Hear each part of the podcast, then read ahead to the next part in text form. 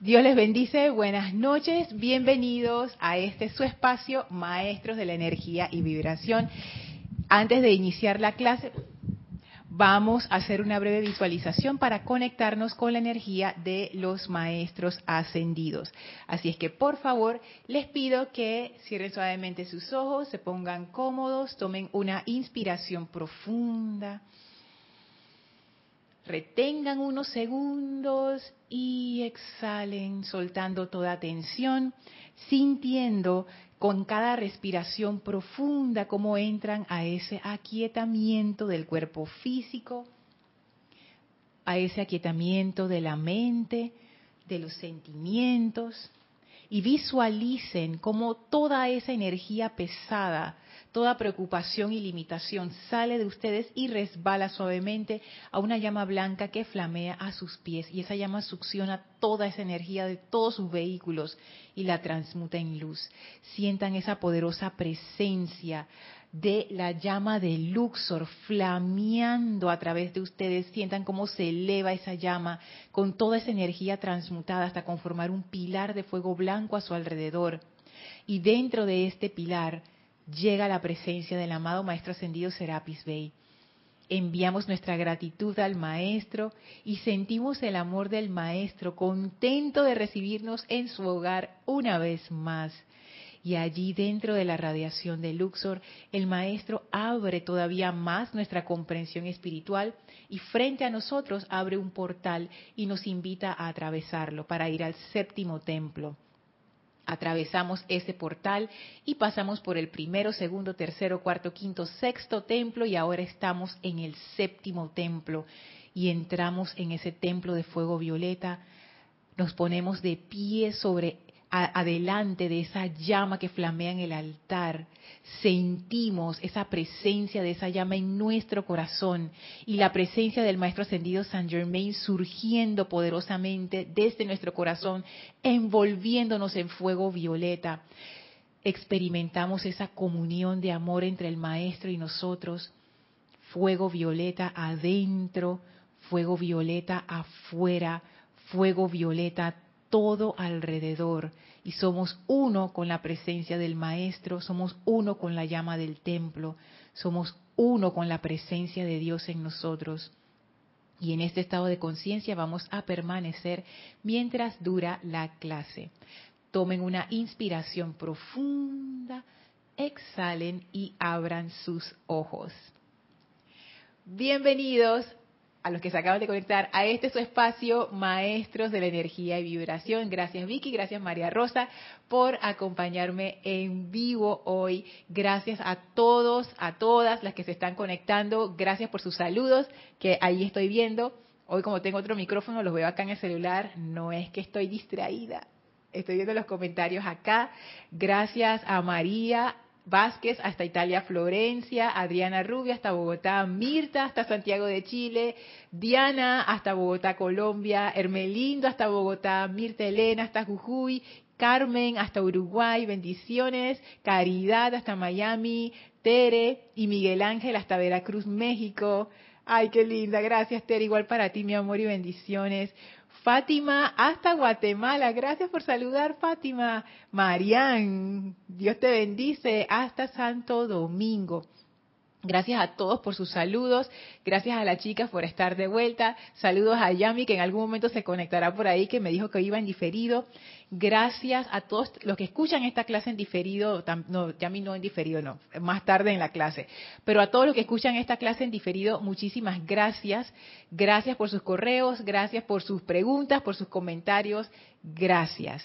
Así que bueno, eh, sin más anuncios, habiendo pasado el servicio de transmisión de la llama de Shambhala. Ay, qué emoción. Bueno, estamos ya como quien dice en las últimas del año. Ya mañana es diciembre. Increíble. Así que bueno, ya en, en Serapis Bay estamos en modo ocho días de oración, que para nosotros es nuestra gran fiesta.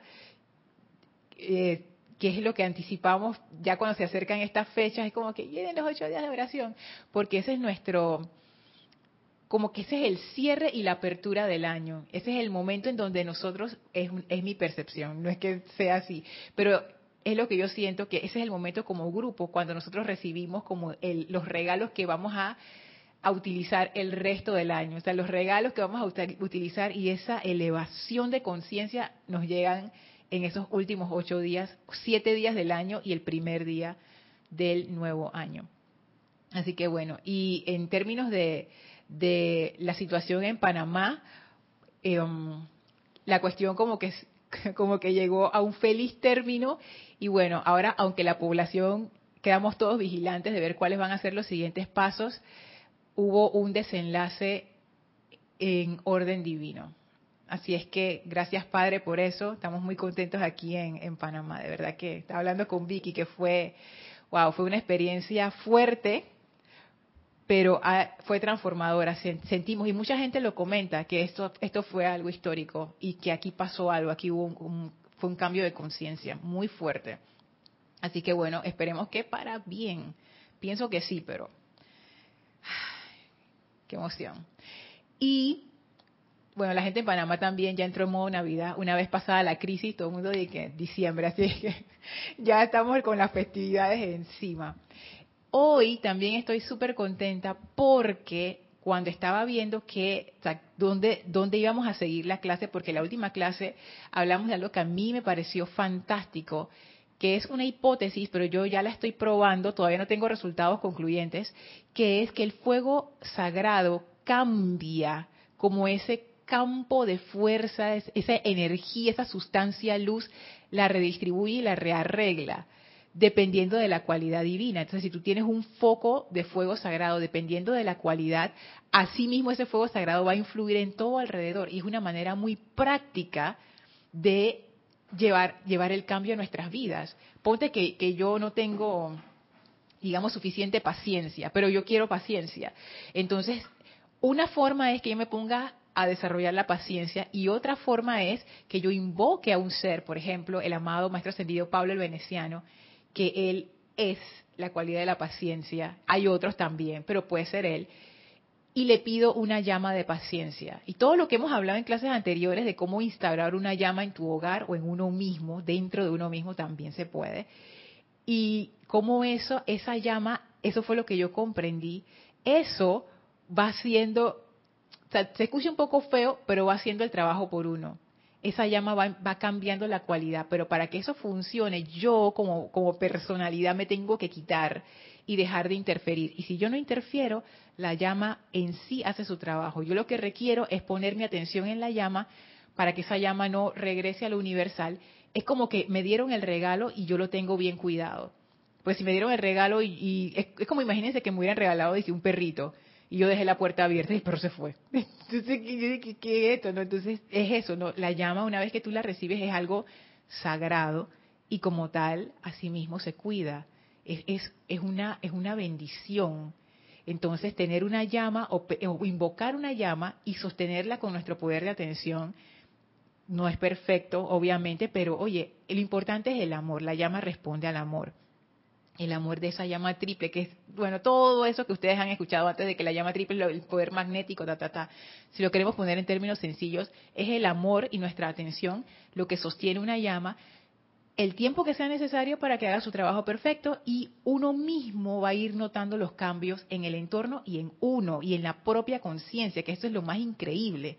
O sea, la llama no solamente cambia afuera, sino que cambia adentro, cambia, reorganiza todo, empieza a, yo, yo me lo imagino como, como los campos de fuerza, estos que se mueven así como energía moviéndose, y la llama empieza a cambiar esa vibración y la pone a vibrar a su rata de, a su rata de frecuencia.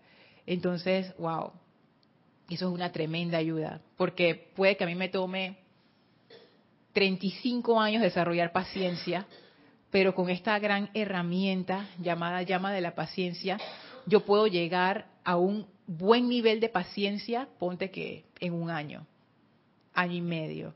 Pero dije un nivel, dije, máster. Y me atrevo a decir eso porque me acuerdo del maestro ascendido Saint Germain, él en varios libros así como que lo tira. Dije, si ustedes pusieron su atención en la presencia, hay alguien, no me acuerdo si es el maestro Saint Germain o el gran director divino quien dice, que en seis meses serían libres. Yo cuando leí eso, yo dije, ah, qué cuento, yo no creo que eso sea posible, pero ahora que empiezo a comprender qué es lo que eso significa, es como que mm, de repente no, no es tan descabellado nada. Si uno deja de interferir, esa actividad de fuego sagrado hace su trabajo y empieza a quitar. Digo, es un proceso, no, pasa de una vez porque uno tiene muchas cosas que transmutar y purificar, pero es más rápido, es muchísimo más rápido. Y yo lo veo porque uno puede pensar, o alguien puede pensar, y es que, ah, pero eso es trampa. Eso es como una trampa, es como, que estoy, estoy jugando eh, con, con ventaja, pues.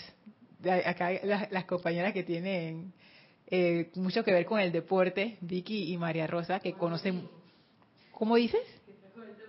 Ah, aquí, bueno, me decimos jugando vivo cuando como que nos aprovechamos de, cosas que, tú sabes, ¿no? Tenemos, ¿cómo se llama eso? Como una ventaja injusta, sería algo así. Hay un término para eso, ahora mismo no me viene a la mente. Y uno pudiera pensar eso, como que, oye, pero imagínense, en la época medieval, vamos a decir que yo quería escribirle una carta a Vicky yo quería comunicarle algo a Vicky, dije, Vicky, aquí tengo, no sé, tu árbol, tus semillas de no sé qué. Te escribo una carta, se la doy al que la lleva, 15 meses después llega dije, al otro lado y Vicky dice, ah, ya tengo las semillas. Voy a escribirle de vuelta para decirle que voy en tres años. Ta, ta, ta, ta. Me esperas en tres años, no sé qué. Ay, Después era el telégrafo, qué pereza así. Después era el, el, el telégrafo, ¿no? Como que ti, ti, ti, todas esas cosas y que ok. Y ahora es un WhatsApp, es instantáneo. Yo le chateo a Vicky y que Vicky, ven a buscar tus semillas, Vicky, que voy. Ya, eso es todo. ¿Y eso es injusto? No, porque esa es la tecnología de nuestros tiempos. Y así como hay tecnología física, esto es una tecnología espiritual. Entonces ahora yo entiendo por qué los maestros hablan de que esta enseñanza es como que avanzada, pero eso no quiere decir que las otras no lo sean. Simplemente quiere decir que, hey, esto es un WhatsApp. Usa tu WhatsApp para comunicarte instantáneamente. Tú puedes usar los, los, otros métodos. Todavía hay gente que escribe cartas, ¿sí o no? Todavía existen los correos y todo eso, perfecto. Pero tú también puedes usar WhatsApp. Puedes mandar hasta fotos, stickers, todo lo que tú quieras. Entonces, ¿por qué no usar eso? Y además el fuego sagrado siempre trae una ventaja para todos, para todos, o sea, no solamente para ti, sino para todo el, entorno. todo el mundo gana con eso. Sigo saludando aquí. Hola Lisa, saludos hasta Boston. Raquel, Dios te bendice hasta Uruguay. Arraxa, Dios te bendice hasta Nicaragua. Mariana dice, hermosa esa blusa, Lorna, te queda hermosa. Gracias, gracias. Aquí también me piropearon. Se dice piropo en otros países, es cuando te dicen un, cumplido. que, ay, se te ve bien tal cosa. Acá también, Vicky me, me piropió. Ajá. Sí, porque es un vestido, no, es una blusa. Ah, que como una, ustedes ven la parte de arriba, pero es un vestidito. Marian dice, no pude participar en el STL por la tormenta que hubo. ¡Ay, wow! Estuvimos sin luz por más de 12 horas. Cuando llegó, alcancé para cantar Shambhala. Pero tú ven aquí también y recibí la energía. Y entonces dice Lorna, ¿cómo se resolvió todo? Ajá, ya, ya conté cómo en, en Panamá, pienso que, que, te refieres, se resolvió en orden divino. Lourdes, Dios te bendice, saludos hasta Peronomé. Otra panameña que me imagino que también está contenta. Ojalá, y que ojalá, dice María Rosa, María Rosa lo dijo, María Rosa, que ojalá. Que no sea promina. ¿Que no sea qué? ¡Ay! Dice María Rosa y que, ojalá que Lourdes no sea promina. Por ahí nos dirá Lourdes y que la verdad es que sí, yo estaba a favor de la mina, qué desgracia. Ay, bueno. Ok, entonces les contaba que estaba súper contenta porque... Ah, dice Marian que sí, allá dicen piropear. Ok, es internacional estaba súper contenta porque cuando estaba buscando lo que venía para la clase de hoy y, viendo, bueno, en cómo vamos a seguir el tema, di varias vueltas y todas las vueltas quedaba siempre en el mismo lugar. Y al inicio yo dije, bueno, vamos a ver un pedacito, porque este discurso tiene partes que yo no entiendo, nunca las he entendido. Es mi aspiración en algún momento de mi vida entenderlo, pero no, todavía no ha llegado ese momento. Pero seguía regresando a este discurso. Y después cuando empecé a leerlo desde el inicio, dije, wow, este es el que es y quedé súper emocionada. Está en el libro Diario del Puente de la Libertad San Germain, volumen 2, y está en el apéndice 11, página 153, se llama Cómo utilizar el fuego sagrado por el amado Zaratustra. Ahora ustedes van a ver quién es este ser. Este ser, yo creo que este es el único discurso que él dio, creo. Hay que preguntarle a Ramiro, que Ramiro. Ajá, es el único. Ajá, él se, conoce, se le conoce como el dios del entusiasmo que es, muy significativo por lo que vamos a ver ahora. Y pensé en saltarme pedazos, pero voy a leerlo desde el inicio. Incluso tiene que ver con Shambhala. es como que, wow, este, este es el discurso de hoy. Y dice así el amado Zaratustra.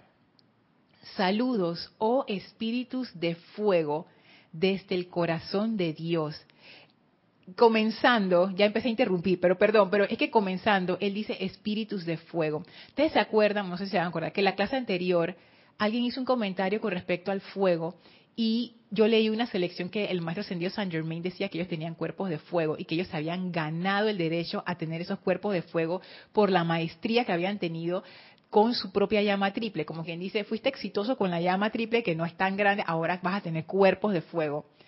Y este saludo del amado Zaratustra, nos da una idea de cuál es la conciencia de él.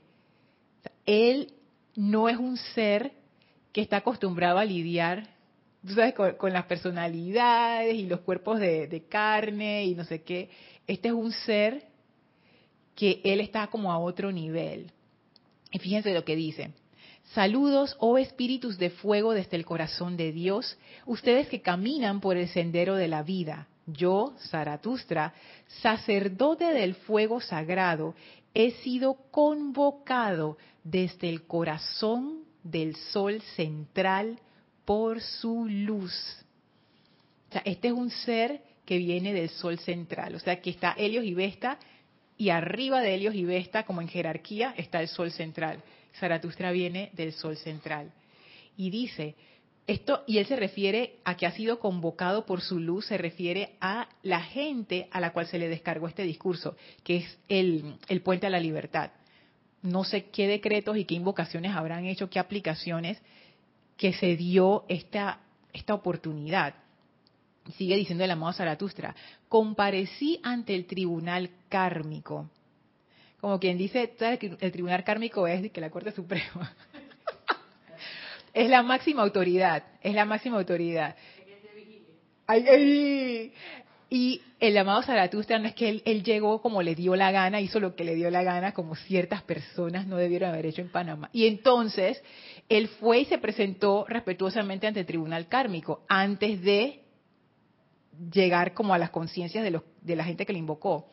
Y entonces dice, comparecí ante el tribunal kármico y por indicación de ustedes he venido a hablarles directamente a aquellos de ustedes que han solicitado desde el interior de los recovecos de su ser más interno el conocimiento de cómo utilizar los poderes del fuego sagrado.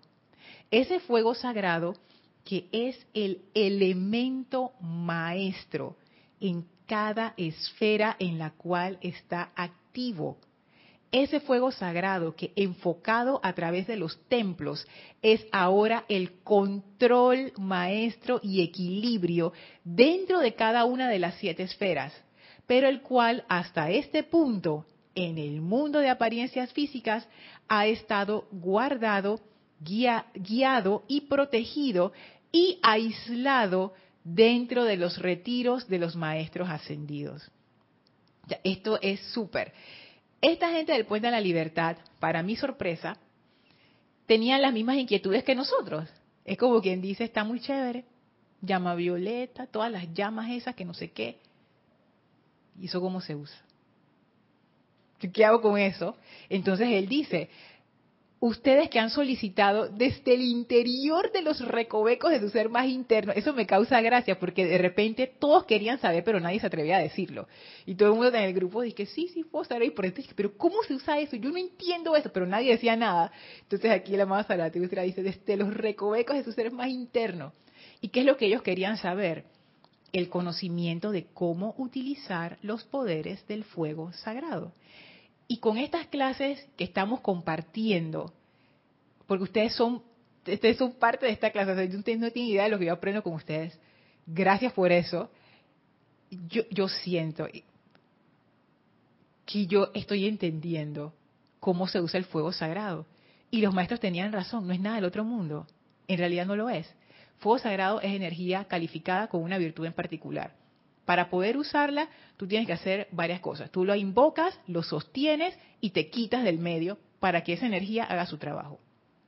Eso es todo. Y esa energía se, encarga de reconfigurar, redistribuir, rearreglar la energía alrededor. O sea que si yo la dejo actuar, la cuestión se arregla. Necesito eh, precipitar algo. Invoco una llama de la precipitación la sostengo en mí, afuera, en un lugar. Hablamos de eso en una clase, ¿se acuerdan? Como que, de repente yo quiero sostener una llama en mi casa, ¿cuál llama escojo? Etcétera. También puede ser para una situación. Tengo un proyecto, voy a invocar una llama de precipitación, la pongo en, a nivel de mi mente, detrás de mi proyecto, o abajo del proyecto, todos los días, y esto es importante. Por eso es que el enfoque en el ritmo tiene que ser rítmico entre ritmo tiene que ser constante y tiene que ser rítmico. ¿Cuál sería la diferencia? Por ejemplo, yo hago mi aplicación diaria diariamente, eso es constancia. Digo, hay hay días que no la hago, ok, no tampoco es de que Lorna no falla ni un solo día, no, claro que sí, pero me mantengo constante, o sea, la mayoría de los días yo hago mi aplicación diaria, eso es constancia, ta, ta, ta, ta. Pero hacerlo rítmicamente quiere decir que yo lo hago, por ejemplo, a la misma hora todos los días que eso no pasa en mi caso. Espero que algún día sí pase, pero ahora mismo no, no pasa. Entonces, para sostener una llama, el amado Saint Germain y hay otros maestros que también lo dicen, eso sí es importante. Eso sí es importante. Y ellos hablaban de que los templos cada hora se hacía esa invocación, los sacerdotes hacían esa invocación para sostener la llama y tenía que tener como un ritmo, porque si no tiene ritmo, la llama como que no, no se queda. Entonces, hoy justo repasando me di cuenta, mira, eso no lo hablamos porque yo no lo comprendí en ese momento y lo comprendí como ahora, que si uno quiere sostener una llama, uno necesita tener ritmo. a tal hora, todos los días hago la invocación o hago la visualización o hago el llamado, esa llama para que la cuestión funcione. Y, eso, eso en realidad son instrucciones muy sencillas. Visualiza, invocar la llama, visualizar la llama el, cada día a la misma hora. O hay gente que quiere y que yo necesito más rápido, más potencia. Bueno, tres veces al día, pues. Pero lo que uno pueda sostener en confort y en armonía, pero tiene que ser rítmico. Eso, ese es como... Ustedes han visto cuando imagínense que ustedes están en una piscina y ustedes quieren hacer un remolino. Para hacer un remolino, ustedes tienen que empezar a girar, por ejemplo, la mano, pero tienen que hacerlo de una forma rítmica. Porque si ustedes giran una vez y dejan de girar, y giras de nuevo la mano y dejas de girar, y después mueves la mano así a lo largo, y después la mueves para el otro lado, ahí no vas a formar ningún remolino. Para formar el remolino que succiona el agua, tú tienes que empezar a hacer un movimiento giratorio rítmico, porque si no, no se, no se da el momentum que absorbe y que jala la energía. Es lo mismo con la llama. De eso es como que es la forma en que yo lo comprendo. Sin ese ritmo, como que la cosa no se activa. Entonces eso a mí me abrió los ojos. Dije, wow, por eso que tenemos el conocimiento de tantas llamas. Por ejemplo, esa es precipitación. Pero si yo requiero sanación, lo mismo, invoco una llama de sanación de alguno de los maestros ascendidos y rítmicamente. Por eso es que el maestro ascendido San Germain, cuando él habla de la precipitación, él muchas veces dice, háganlo todos los días y si pueden a la misma hora. Es una indicación que él ha dado. Y yo pensé, dije, está bien, chévere, ¿no? Pero ahora me doy cuenta de por qué él, dice lo de a la misma hora. Porque eso, si uno ha invocado una llama, eso le da un poder sostenedor que de otra manera no tiene. Entonces, ahora yo veo, oye, esto del fuego sagrado es espectacular tengo un resentimiento de hace 25 años, tranquila. Hago la invocación, sostengo la cosa rítmicamente, fuego violeta, ta, ta, ta. Va a funcionar. en el momento en que uno invoca la llama y le empieza a sostener, ya eso empieza a rearreglar la parte energética y eso eventualmente se manifiesta en lo físico. Entonces, ahora yo entiendo, mm, así es que se usa el fuego sagrado. Tenían razón, eh, los maestros decían que esto no es nada del otro mundo. A mí qué rabia me decía, me, daba cuando yo leía eso. Y es que, pero yo no entiendo, no sé qué. Ahora lo veo más claro. En realidad es un proceso mecánico.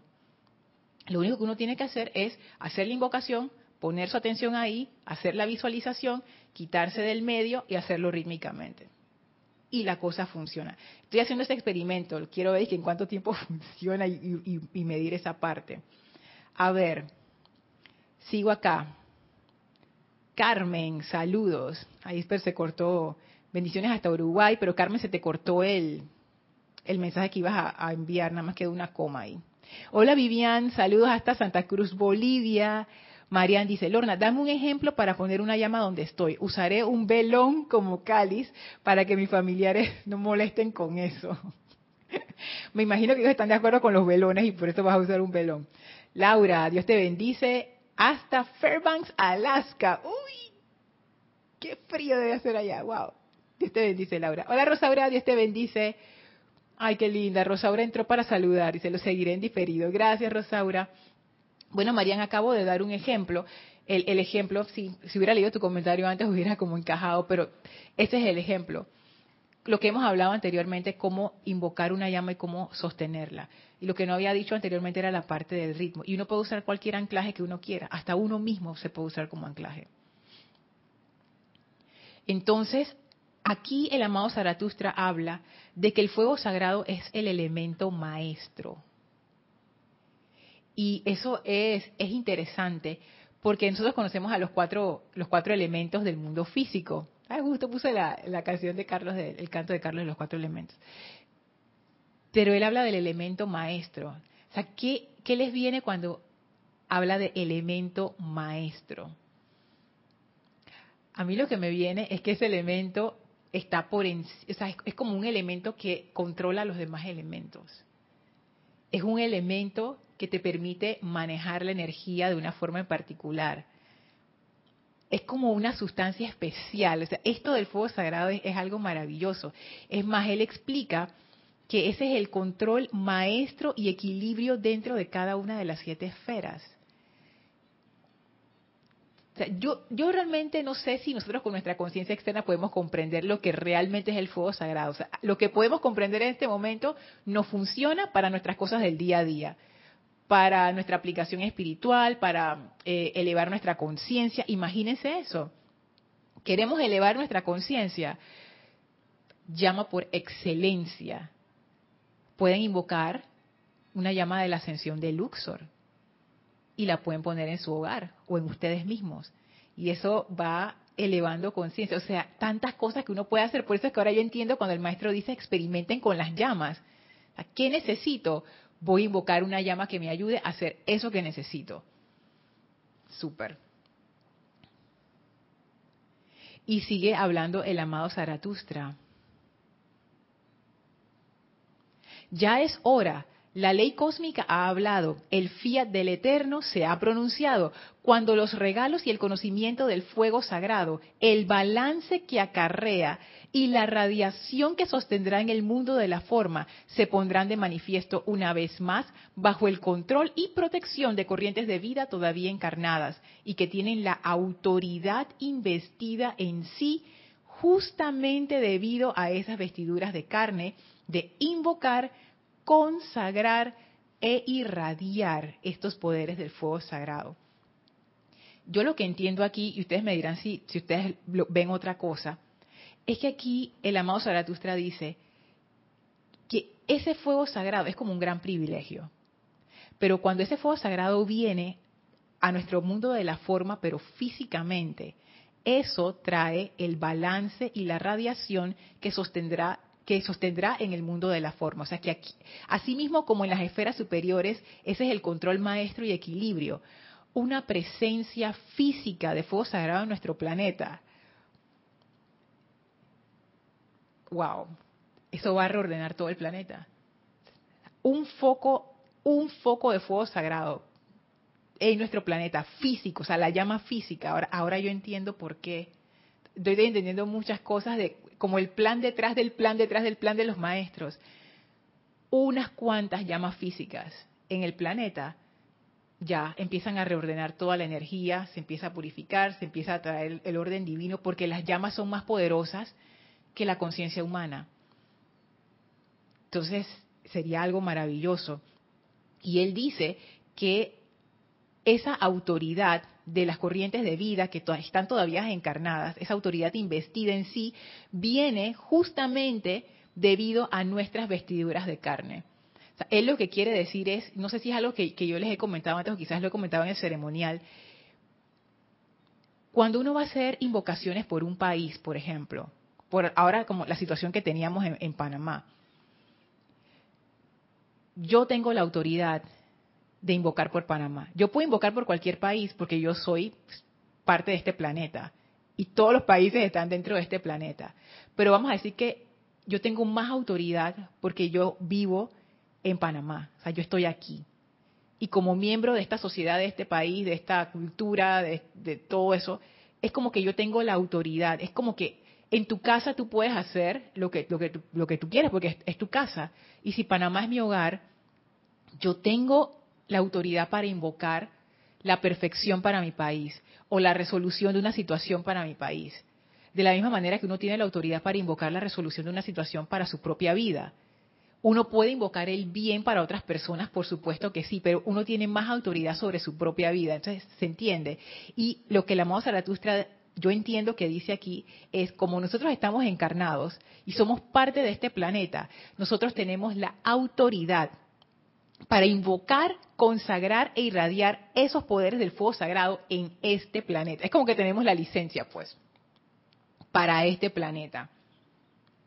Dice, la orden de Zaratustra, establecida en el corazón del sol central del sistema, es llevada por sacerdotes de Zaratustra a cada sol del sistema. Y en un momento cósmico dado, desde el sol a cada planeta en el sistema va un mensajero de Zaratustra y establece dentro de dicho planeta el conocimiento del fuego sagrado, confiándolo a los sacerdotes y sacerdotisas dedicados a sostener y expandir su luz. O sea que esto es una orden que viene del gran sol central. Después del sol central viene la orden de los Zaratustras y llega al sol de cada sistema, varios soles ahí, ta, ta, ta.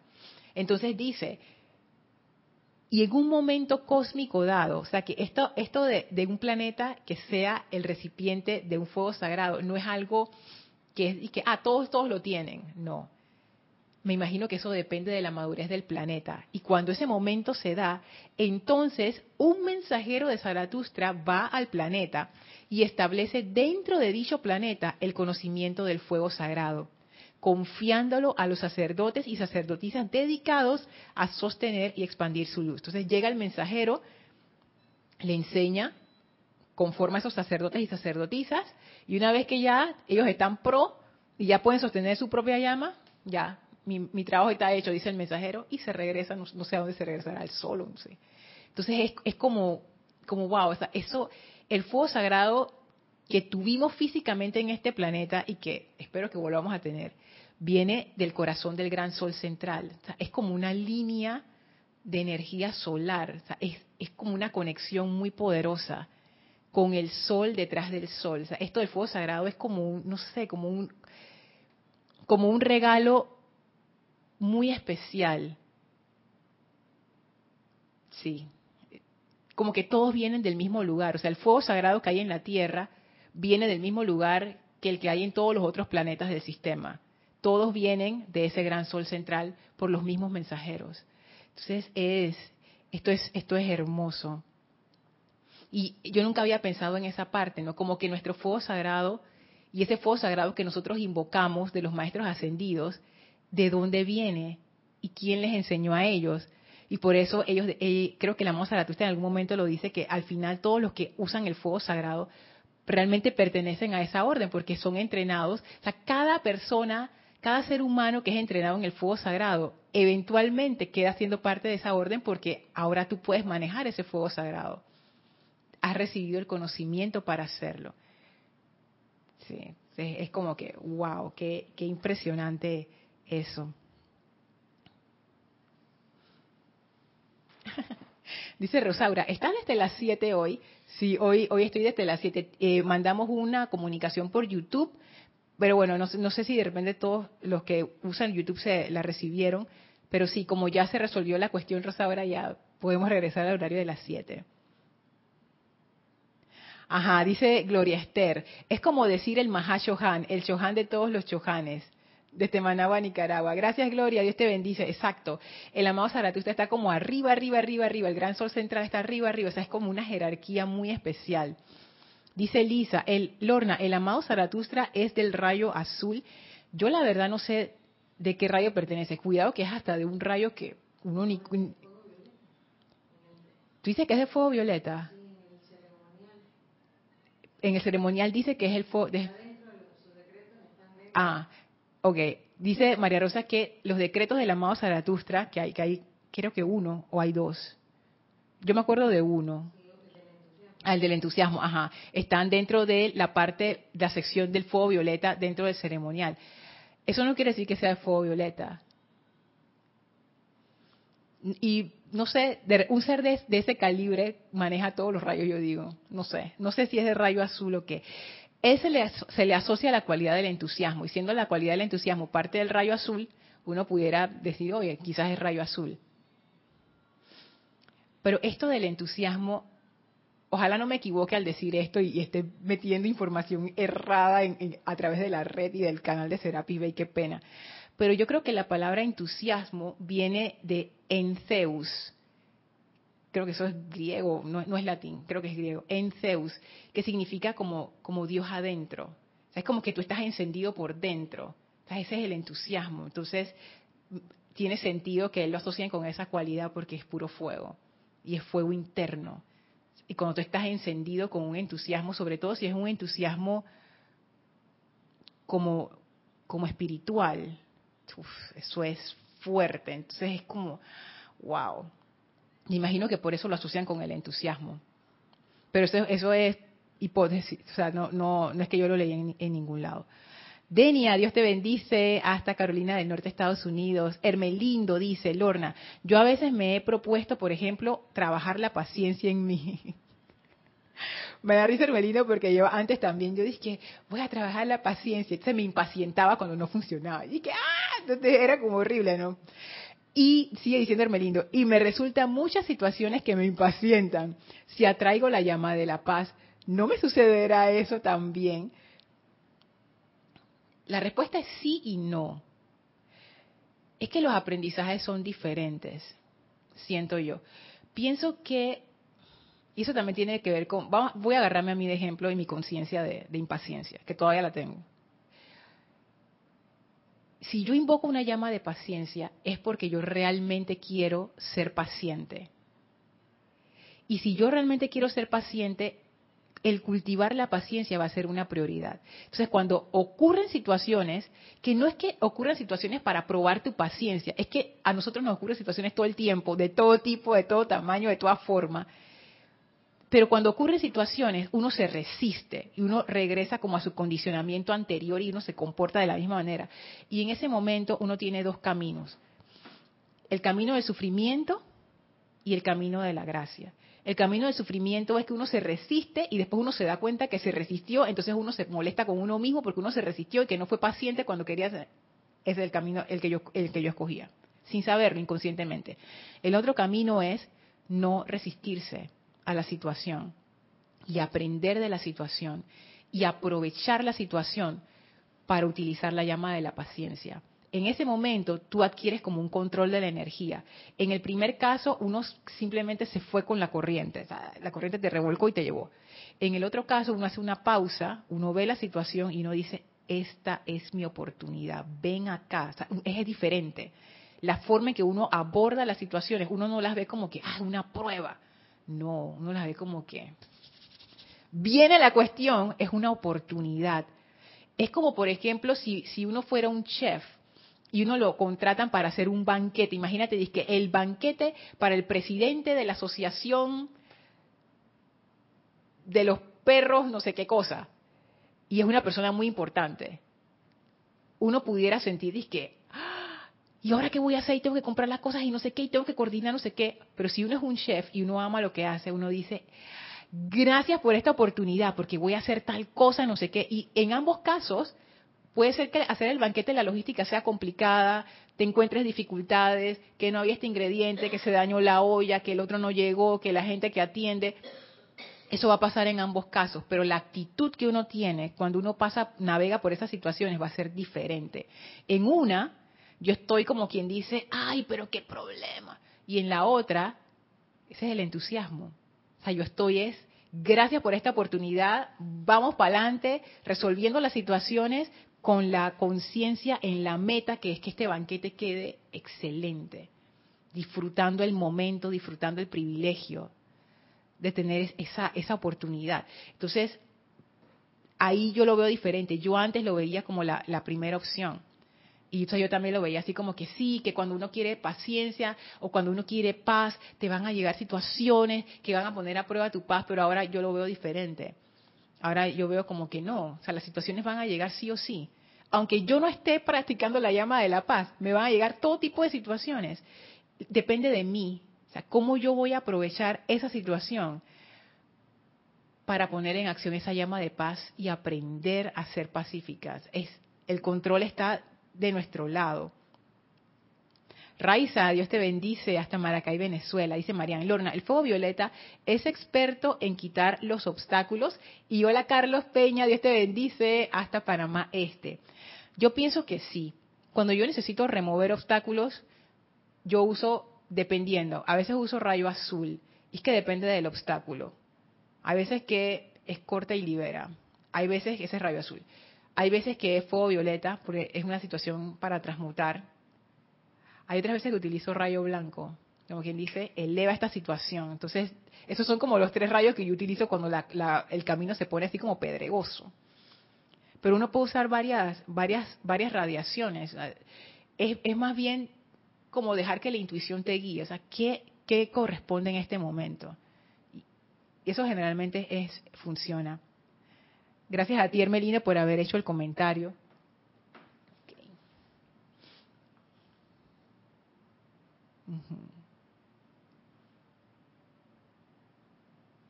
Ok, entonces aquí viene la parte de Shambhala. Estaba viendo el, el, reloj. Yo creo que sí tengo tiempo de leérselos.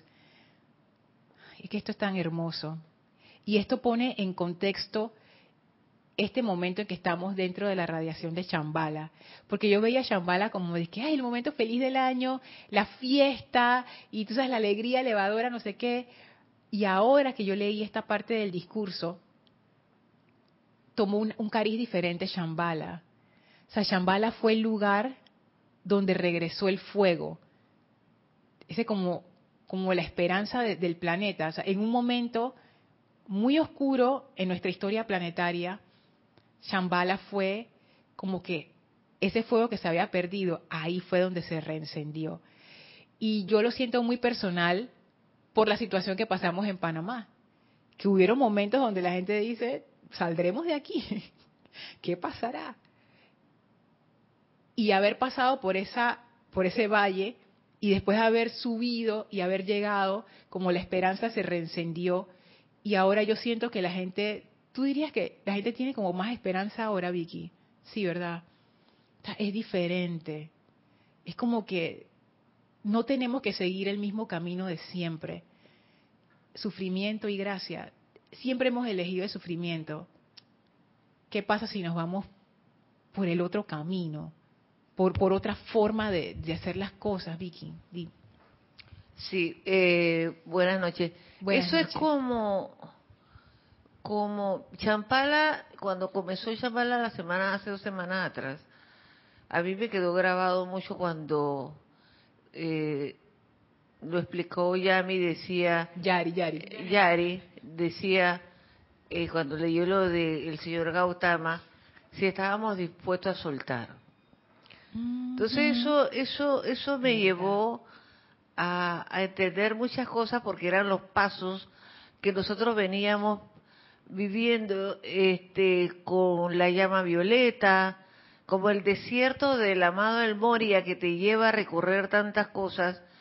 Y yo pienso que hemos pasado ese desierto de muchas cosas incluso nos enseñaron a, a ver la, a la verdadera consagración del Padre. Y ahora estamos llegando acá y si te pones a ver todo lo que ha pasado, yo te estoy escuchando y estoy y estoy y pensé en todo lo que yo he venido de las clases de, de, de tiempos atrás y llegué a la conclusión que sin darnos cuenta llegamos al fuego sagrado. Y entonces, ¿qué significaba? Pero si no hubiéramos pasado por todas esas cosas eh, personales, de utilizar la llama violeta, de utilizar la misericordia de la amada Kuan que comenzamos con ella fuerza, con mucha fuerza, y después con el amado Saquiel, que nos enseñó a, trabajar con su llama violeta, eh, llama violeta de verdad en el corazón. Y todos esos procesos, y como cuando llegó Miguel también, uno fue depurando y uno fue llorando y uno caminaba y uno sufría, pero uno estaba ahí, uno estaba ahí, uno estaba ahí. Eh, y, y, pasábamos cosas, pero llegó un momento que después, sin darnos cuenta, íbamos soltando, porque no nos dábamos cuenta que íbamos soltando. Nos comenzamos a quietar un poco. Por lo menos en el caso mío y el caso nuestro aquí en Panamá, con la prueba que tuvimos que pasar, que, nos dimos cuenta que estábamos preparados de alguna forma. Incluso las radiaciones, y nosotros los, estudiantes del sendero tuvieron que llegar a, la radiación del país nuestro, esos pedidos de lo de porque se tranquilizó al pueblo. Y eso no es una cosa mágica es que el pedido estaba, eh, se estaba dando de corazón y todas esas cosas que, esas depuraciones con llama violeta, hacen que lleguen esas cosas limpias y puras. Entonces, igual, y es como dices tú, en el fondo teníamos un poco de temor, un poco, pero no soltábamos la esperanza. Calladita, pero no soltábamos la esperanza. Entonces, si tú te pones a ver, ahora llega el fuego sagrado, que es lo máximo pero podemos pasar y podemos entrar, a entrarnos al fuego sagrado por todo lo que hemos vivido y no tenemos que olvidar. Y si han, hay que, han quedado residuos, porque seguro que van a quedar, han quedado residuos, tenemos que utilizar sin temor esta vez verdaderamente la llama violeta y todas las cualidades de las otras llamas, porque ya la hemos aprendido no podemos dejarla pasar, porque esto es un comienzo. Yo pienso que el, fuego sagrado nos está preparando y es como dice el amado este, este maestro Saint Germain, que los estudiantes que se iban, que se acoplaran a él, cuando él dijo que teníamos que incluso eh, eh, trabajar en la parte divina nuestra, y la parte de afuera también del universo. Ah, el servicio cósmico. Ajá. Tú dices, wow, lo estaban preparando. Entonces, eso es lo grande y lo más maravilloso, que estamos constantemente, ya te lo digo, no es fiesta. No importa, tú haces fiesta con un poquito de cosas, pero lo que ya se te estás, eh, eh, eh, que te va a dar la tranquilidad de que ya no vas a tener temor puedes, puedes, tener, puedes tener en el momento, pero llega un momento que después dices, no, me si yo lo, yo lo voy a pasar. O sea, yo lo pasé. Con todas las cosas que nos han quedado en el, eh, eh, en el bolsillo, pues de ahí. Entonces yo pienso, yo ahora escuchándote y, mirando, y, y recordando lo de atrás, yo digo, este es un comienzo de grande, maravilloso, pero ya estamos preparados, tanto nosotros como como los, los, compañeros, los hermanos internacionales, que, hemos, que somos uno, es, algo maravilloso que, que nos viene, qué sé yo. Yo también pienso lo mismo. Me acuerdo cuando dimos esa clase del amado Saint Germain, en donde él habló de la maestría personal y del servicio cósmico.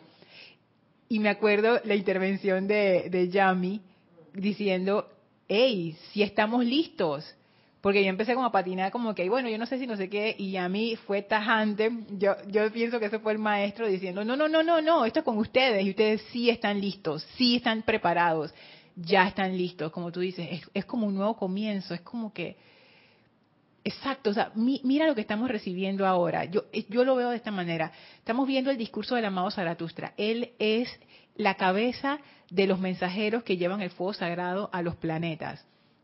El fuego sagrado ahora mismo está en los planos superiores, en el plano etérico, que está como que justo arriba del plano físico, pero no está en el plano físico.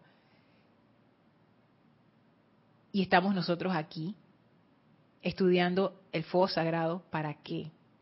Y ahora yo entiendo para qué.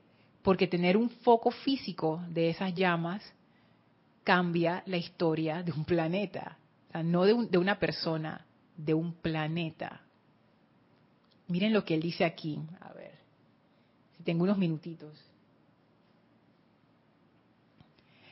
En la primera edad dorada que tuvo lugar en este planeta, el gran Zaratustra que vino con el primer grupo de corrientes de vida que encarnaron, encarnaron, era el control maestro del elemento fuego y el espíritu guardián en cada templo bajo su, su dirección atraía y calificaba la vida estableciendo campos de fuerza que eran soles radiantes, arsenales de luz calificada que constituían la alimentación de los pueblos a medida que en, que en épocas sucesivas el velo de Maya empañó las mentes y conciencias de la raza, la orden de Zaratustra se convirtió en una orden secreta y sagrada. Los sacerdotes y sacerdotisas ya no le revelaron más a las masas los poderes del fuego sagrado, ni el conocimiento mediante el cual se invocaban dichos poderes, o sea que tuvieron que replegarse y esconderse.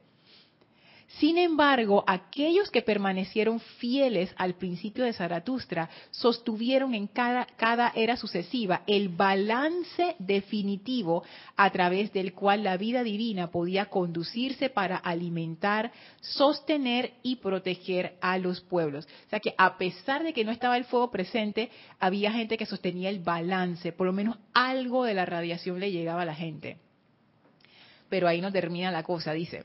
Luego, a medida que se ignoró a la inmortal llama de Dios dentro del corazón, a medida que la atención alimentó la vida primigenia dentro de las apariencias y construyó esas entidades de pensamiento y sentimiento que conformaron la gran capa de presión astral y psíquica, las masas perdieron hasta el uso físico del elemento fuego y hubo épocas en esta bella tierra en que no se conocía el fuego físico. Una era así antecedió la venida de Sanat Kumara y de los señores de la llama de Venus. Ahora yo entiendo más eso y que los señores de la llama, ¿qué, es eso? ¿Y por qué son importantes? ¿Y qué hace un señor de la llama? ¡Wow! En aquellos tiempos, las grandes hordas salvajes de salvajes, las razas degeneradas, no tenían uso ni conocimiento del fuego y la comunidad espiritual dentro de la cual las corrientes de vida espirituales mantenían el conocimiento del fuego espiritual fue cercada con una tapia, o sea, los tipos se encerraron y dijeron, no salimos y aquí nadie entra, nadie sale, listo. Y el calor, el confort y la luz del fuego que... Dice María Rosa que estaban en cuarentena Oye, ¿qué tú haces si tú ves que las hordas de salvaje? Cierra esa puerta, o sea, no, de aquí nadie sale, nadie entra. Lo que estaban y que recogiendo frutas por allá afuera. Ay, que la presencia los proteja, pero y el calor, el confort y la luz del fuego, que eran una protección, no solo contra las creaciones invisibles psíquicas y astrales, sino también contra los animales deambulantes, les fueron negados a la humanidad que había olvidado alimentar y sostener la llama inmortal, que era su presencia de Dios con todos los poderes de Dios Padre. Mire, uno puede leer esto como, dije, wow, esto pasó en verdad. Uno también lo puede interpretar como que es una metáfora. Independientemente, lo que es interesante es que aquí hablan acerca del olvido. ¿Recuerdan cuando estábamos viendo del fuego sagrado que decían que la, el magneto era la llama del corazón? ¿Y qué fue lo que la humanidad olvidó? La llama del corazón. Se les olvidó el magneto. ¿Cómo iban a traer el fuego si no tenían la atención en el magneto? O sea, tenían como la energía mínima, como la, el hilito ahí para mantenerlos vivos, pero no había la capacidad de invocación. ¿Qué va a haber si nadie sabía que esa llama estaba allí? Se olvidó. Entonces el fuego también se olvidó. Y yo lo veo como en la misma humanidad, pensando ahora en el entusiasmo, cuando uno ve las masas de personas que van cabizbajas a su trabajo, regresan cabizbajas a su casa, que no tienen como ese incentivo de vivir, y ahora cada vez más las personas están como redescubriendo su fuego interno es que el fuego está regresando a la tierra. ¿Pero por qué está regresando? Porque estamos recordando. ¿Qué estamos recordando? La llama en el corazón, la presencia. Entonces ahí es donde empieza a amarrar todo lo que trajo el amado Saint Germain desde el inicio. Ustedes son la presencia yo soy. Lo que piensan y sienten, eso traen a la forma. Pongan su atención en la presencia que está en su corazón, la llama triple, no sé qué. ahora uno empieza a entender, él, siendo un sacerdote de fuego sagrado, ¿qué es lo que él tenía que hacer? para empezar a reencender, para empezar a arrancar la máquina como para calentar el carro, ¿no? para, empezar a, calentar la cosa, el entusiasmo, ese fuego, él tenía que recordarnos quiénes éramos, dónde estaba el poder magnetizador, dónde está el poder de la llama, porque si uno no sabe que esa llama está en el corazón y que uno es esa presencia y que uno tiene el poder magnético, uno no puede invocar. ¿Y qué hace un maestro con un poco de estudiantes que no pueden invocar? Nada. Entonces él dice, bueno, empiezo por lo más básico, la presencia yo soy. Pero había un plan detrás. Y aquí estamos viendo ese plan. Los maestros están reiniciando el retorno del fuego sagrado. Y toda esta enseñanza, ahora yo veo cómo está amarrando, precisamente para traer ese fuego sagrado que cambia la radiación de la Tierra y la reconfigura. Les voy a leer un pedacito más y ya dejamos la clase hasta ahí.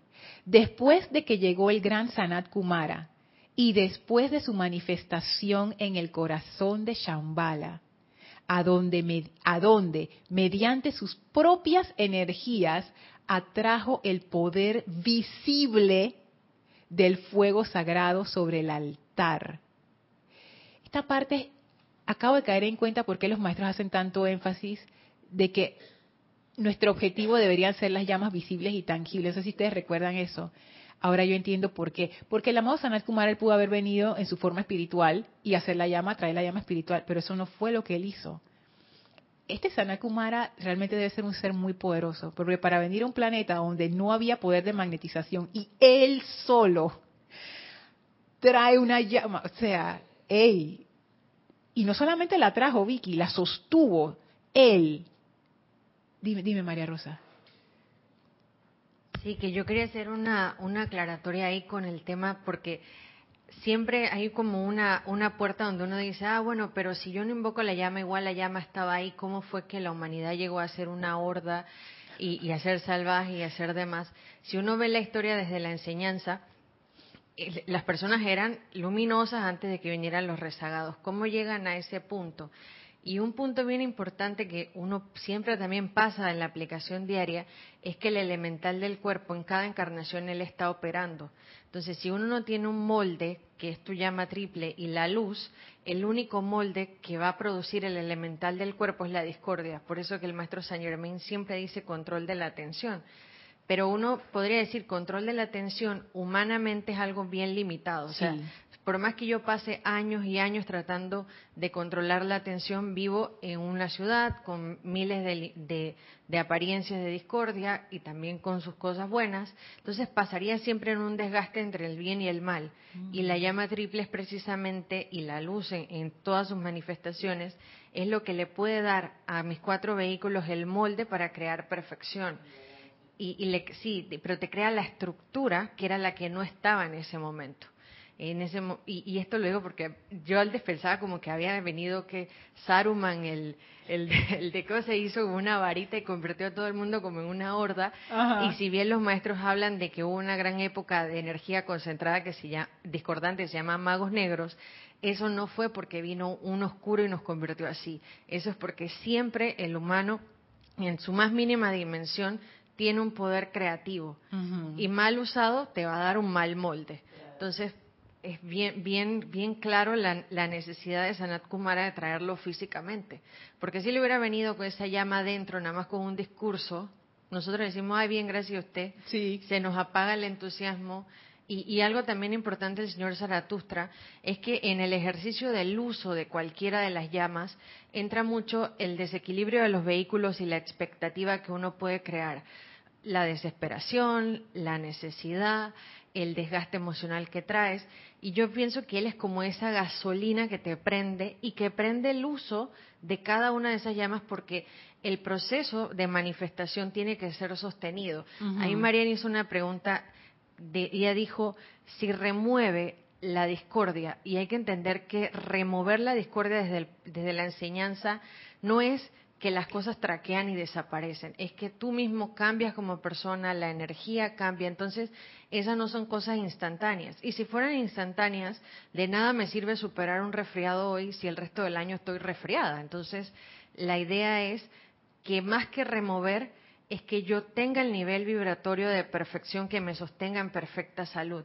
Y la llama violeta, antes de remover lo que podría haber externamente, hace un trabajo de remover en tu conciencia, porque no, no va a estar jugando frío-calor.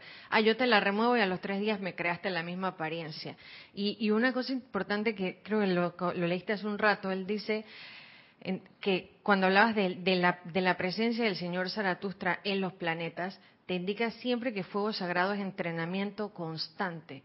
Y uno piensa como que fuego sagrado es como, voy a ver cómo hago el truco ahí, hago a vivo para ver cómo me lo mueve y uno no debería perderse del entrenamiento y sostenerse en el autoentrenamiento. Claro, y parte de ese entrenamiento es precisamente experimentar con la llama, porque para hacer, para sostenerla tú tienes que poner tu atención allí, ser rítmico, constante, no sé qué, quitarte del medio, que es lo más difícil, como que no interferir yo misma, y que funcionará, no funcionará, ah, mira, todo está mal, llama Violeta. No, o sea, es como que uno, es un entrenamiento, exacto, es uno mismo el hecho de experimentar con la llama te entrena para sostener una llama.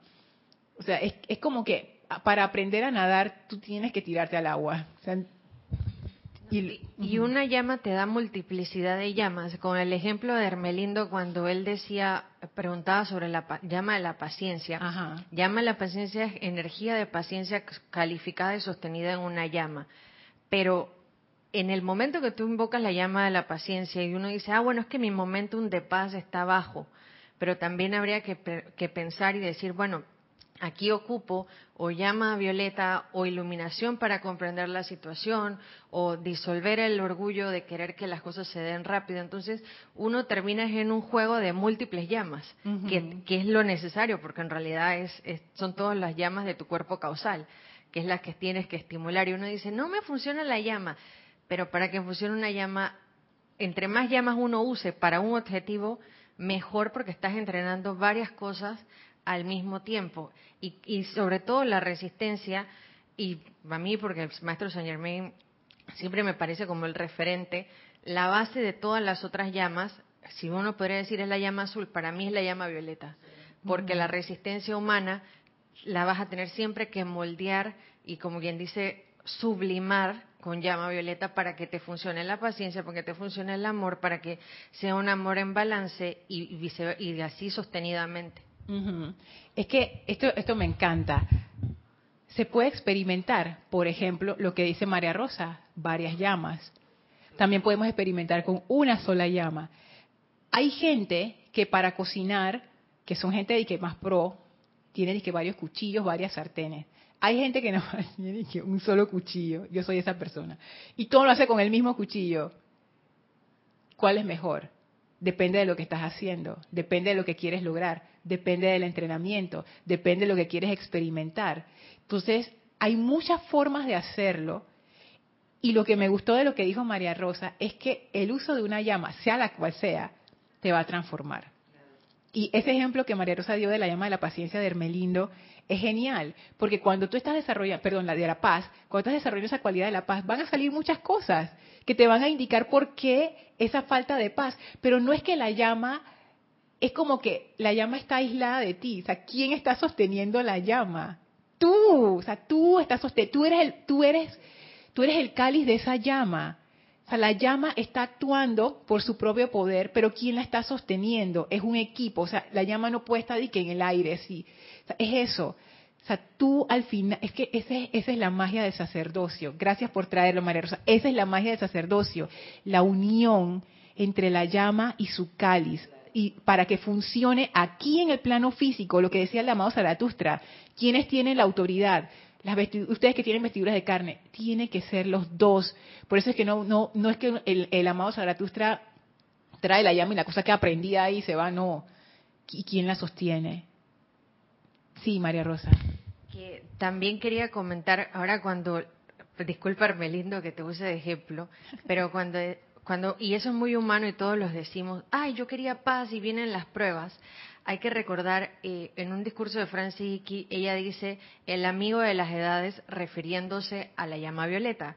Y el señor Ballard, en un discurso, él dice que la llama violeta es sostenida por ángeles, o sea, que hay ángeles que sostienen, o sea, cada vez que uno invoca una llama, las llamas tienen sentimientos y hay como quien dice una cuadrilla de ángeles en pro de que esa llama se sostenga. Entonces, cuando uno está haciendo una invocación y viene lo que uno pensaría que es una prueba, también verlo desde forma colaborativa, ¿no? Es como que tú estás llamando a un carpintero, no a un plomero, y el plomero te dice, sí, sí, señora, cálmese, ya voy a destapar, ya voy a destapar, y uno está ahí, no, pero cortando, entonces no suelta, y, y esa parte de camaradería, si se pudiera usar con la llama, que también es vida con inteligencia, te da como, como más claridad y te va a hacer más flexible y más flexible o más amplio en decir, bueno, esta llama en verdad tiene un poder superior a mí. Ella de que está actuando, está actuando. ¿Qué es lo que voy a ir corrigiendo en el camino? O te va soplando y el Cristo termina soplándote y diciéndote, oye chico, cálmate, por favor invoca la llama de la verdad para que veas la luz, para que puedas ver la paz. Y eso, eso va a pasar siempre. Ahí uno ocupa siempre estar como alerta y, y bajarle como a la expectativa muy mágica que podríamos tener y sobre todo bajarle a la desesperación. Sí, y eh, yo pienso que es un proceso cuando uno le agarra el, el, truco, cuando uno realmente como que entiende lo que uno mismo está haciendo, ese autoentrenamiento para tú convertirte en un vehículo de esa llama, oye, disfrutar el entrenamiento, disfrutar el entrenamiento y, y eventualmente yo pienso que eso se, se logra. Ese, porque imagínense, el entusiasmo no, usted no lo relaciona con algo triste al contrario, el entusiasmo es como que vamos, vamos, es, eso, ¿no? Como que, ah, qué chévere, gracias por la oportunidad, qué bueno que estamos aquí, vamos, vamos. Entonces es eso, es esa energía. sí, es que, wow, estoy, estoy súper aquí con, con esta, esta, esta clase, esta enseñanza. Gracias por los comentarios acá también en el chat. Voy a leer acá. Hola Nelly, saludos hasta Montevideo, Uruguay. Hey Sonia, Dios te bendice, saludos hasta Washington. Bendiciones Carlos, Carlos Carrillo, hasta Maracaibo, Venezuela. Carlos Peña dice, Lorna, ¿el fuego sagrado es la llama triple o es la unión de todas las llamas juntas? Y Raiza dice, gracias Lorna, María Rosa y Vicky por la clase tan interesante, bendiciones. Sí, a veces que estamos pasadas, ay Dios mío, nueve minutos, pero bueno les quiero terminar de leer este pedacito. Y yo pienso que vale la pena. Si no pueden seguir en la clase, vean en diferido después. Porque este es como, un paquete entero que hay como que dar el paquete entero. Esta descarga de la moza Zaratustra me tiene a mí como que, ah, este es lo máximo. Carlos, ¿el fuego sagrado es la llama triple o es la unión de todas las llamas juntas? El fuego sagrado es una especie como de sustancia, es una actividad. Entonces los maestros nos dicen, tu llama triple es fuego sagrado. La llama violeta también es una actividad de fuego sagrado. La llama de, la paz de Hermelindo es una actividad de fuego sagrado. La llama de... Ya lo estamos magnetizando. Ahora alguien dice, con la llama de la paz de Hermelindo. Exacto, ya es como... Es un compañero, es, no es un ascendido, por favor. Ya que la llama de paz de Hermelindo ya se, se queda así. Ya, eh, por ejemplo, eh, la llama de, la fe iluminada del arcángel Miguel es fuego sagrado. Entonces, no es que sea la unión de todas las llamas juntas, sino que es como, como tú le llamas a esa actividad y los maestros escogieron decirle fuego sagrado a esas llamas. Ok, termino de leer aquí el pedacito este fascinante. Entonces, fíjense, después que la Tierra estaba, como quien dice, en el peor momento, la gente se había olvidado de magnetizar la presencia, no había fuego, no había nada. Después de que llegó el gran Sanat Kumara y después de su manifestación en el corazón de Shambhala, fíjese de nuevo la imagen del corazón, esa, wow. a donde, mediante sus propias energías, atrajo el poder visible del fuego sagrado sobre el altar, y los elegidos atestiguaron la actividad, o sea, la vieron, después de que se estableció ese ritmo, eso no fue una vez, la trajo y después rítmicamente sosteniendo hasta que ya, como que la llama se sostuvo. Y los individuos privilegiados y atraídos por el tirón magnético de su propia luz y desarrollo entraron a la ciudad del puente, así le dicen a Shambhala, entrando a la gloriosa isla blanca, que era como el centro de Shambhala, y viendo, viendo con sus ojos físicos la flamígera presencia de la llama inmortal sobre el altar, ellos, ¿por qué dicen llama inmortal? Porque la llama de Shambhala es una llama triple ellos, mediante la aplicación y la invocación, mediante la adoración al fuego sagrado, volvieron a magnetizar desde el corazón del sol un sacerdote de la orden de Zaratustra que vino y caminó la tierra y le llevó una vez más el uso de la llama física a la humanidad fuera de las paredes de los santificados. Valiente. Pero mira, no solamente un valiente, sino que en ese momento se pudo hacer el llamado. Entonces ahí cuando ya había la gente, cuando la gente tenía el poder magnético, entonces llegó el mensajero de nuevo, porque ese es su servicio. Él va donde lo llamen, donde sea que sea. Y, y termino con este párrafo. Ese fue el periodo más oscuro en el progreso del planeta. El periodo cuando la, inmortal, cuando la llama inmortal se había reducido a una diminuta chispa el periodo en que la llama física, que había sido la protección de la evolución, se dejó de conocer. Vamos a dejarlo hasta aquí, pero el párrafo que sigue comienza diciendo, llegamos hoy a otro momento cósmico. Y ahí lo dejo. Entonces ustedes están viendo cómo la conexión de los de las cuestiones, ¿no? Hacia dónde nos está llevando esta actividad. Este párrafo que vamos a leer la clase que viene aquí explican la actividad de transmisión de la llama. Que era lo que Vicky estaba hablando cuando ella decía que pasamos por la misericordia, después por el, por el Arcángel Miguel, por ella se estaba refiriendo a los servicios de transmisión de la llama que hemos hecho este año, porque no sé si ustedes lo han, lo han sentido, pero a nivel grupal, nosotros aquí en el grupo, sí sentimos el, tú sabes, la, arremetida de estas energías y cada quien lo siente diferente, pero hay energías como que, como que vienen más fuertes, no, quiero decir fuertes, pero como que se sienten más, más que otras. Y aquí el maestro, eh, el amado Zaratustra, explica por qué el Mahashohan puso de nuevo la actividad de transmisión de la llama. Pónganse a ver, de ahora que yo estoy viendo como el plan de los maestros, yo esta gente desde el inicio ellos tenían pensado que ellos lo que querían era traer la llama física. Y para hacer eso tenían que hacer, ta, ta, ta, ta, wow. Así que bueno, vamos a dejar y que la novela, la novela está aquí. Voy a ver si se quedó algo por fuera. Ay, qué lindo, Lisa. Todos los caminos hacia ti me llevan, Shambhala. Eso, eso tiene una gran verdad espiritual ahí. Gracias a todos. Perdonen porque nos pasamos terriblemente de la hora, pero bueno. Vamos a despedirnos del amado Saint Germain. Por favor, cierren sus ojos, visualicen al Maestro dentro de ustedes. Estamos envueltos en su radiación. Envíenle su bendición y amor.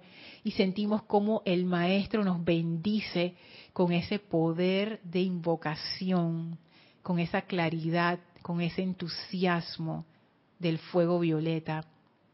Y ahora el Maestro mismo nos transporta y nos regresa al sitio donde nos encontramos físicamente y aprovechamos para expandir esa radiación de fuego violeta a nuestro alrededor.